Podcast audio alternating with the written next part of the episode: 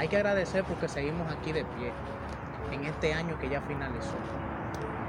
Y dar gracias a Dios porque nunca faltó la comida, porque siempre estuvo ahí ayudándonos, protegiéndonos, sobre todo guiándonos en este camino de tempestad. No te lo voy a negar, hubieron momentos duros y una extensa crisis que afectó el mundo.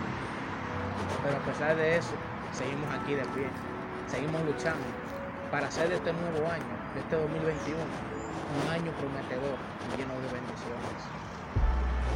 Dios puede demorarse un poco en hacer realidad lo que cumple, pero siempre debemos de mantener la fe viva, porque si mantenemos la fe viva, siempre ella estará en nuestro corazón y siempre estará ahí apoyándonos.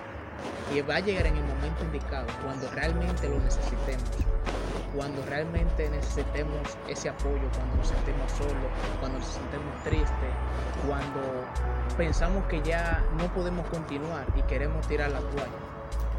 Pero tiene que recordar algo, que a pesar de todo eso, Él siempre estará ahí. Él siempre estará apoyando. Él siempre estará junto a ti. Porque si no agradecemos por lo que tenemos hoy, ¿cómo pretendes agradecer por lo que te va a dar? Y recuerda esto, mientras Dios esté con nosotros y seas agradecido, nunca faltará la humildad, el entendimiento y la sabiduría para hacer realidad nuestros objetivos y salir allá afuera y cumplir nuestros